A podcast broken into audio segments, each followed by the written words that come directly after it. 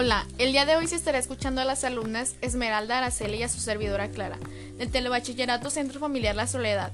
Hoy les hablaremos sobre el, sobre el tema de Max Witt, el genio tartamudo. Es interesante el tema porque era de todo menos un demonio, aunque para muchos estudiantes de ciencias e ingeniería la sola mención de sus famosas ecuaciones sea motivo de la más indecorosa huida. Él lo único que perseguía era dejar claro lo que otros habían comprobado y demostrado antes que él, que la electricidad y el magnetismo están indispensablemente unidos.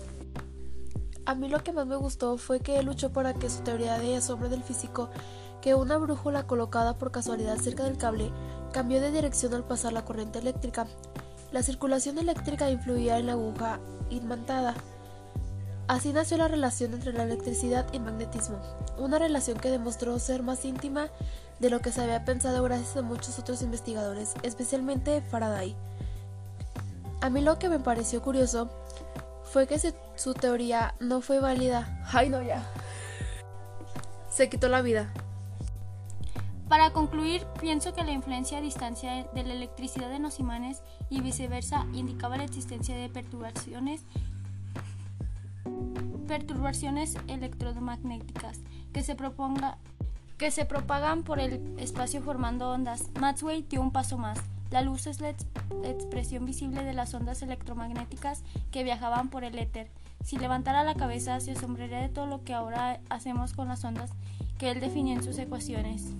Por ejemplo, la radio, la televisión, las transmisiones espaciales, la telefonía móvil, entre otras, entre otras cosas. Perdón. Esto es todo de nuestra parte. Muchas gracias por su atención. Les invito a seguirnos en nuestro canal Ciencias Ambientales. Y hasta la próxima.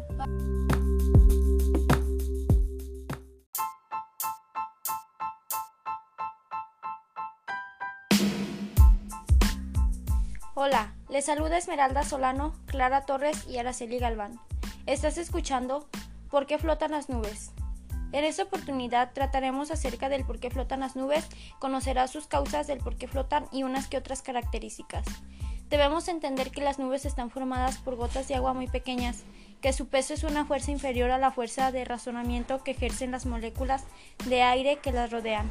Ese mismo e-, efecto causa la turbulencia del aire que rodea las nubes.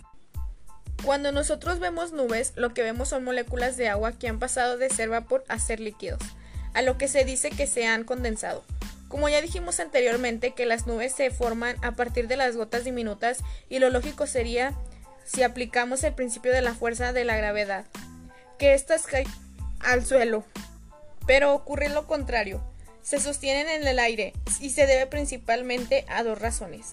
La primera es que cada una de estas gotas está sometida a la su peso, la cual es mayor que su volumen de aire.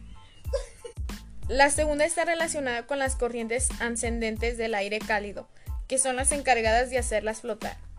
Así que las nubes son muy importantes ya que forman parte del ciclo del agua y de la tierra.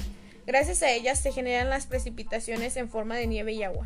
Asimismo, las nubes ayudan a regular la temperatura media de la superficie terrestre. Con todo lo mencionado, estamos seguras mis compañeras y yo que tú vas a comprender por qué flotan las nubes y otras cosas sobre eso. Finalmente, te invitamos a que conozcas más sobre este tema. Síguenos en nuestro canal Ciencias Ambientales. Hasta la próxima.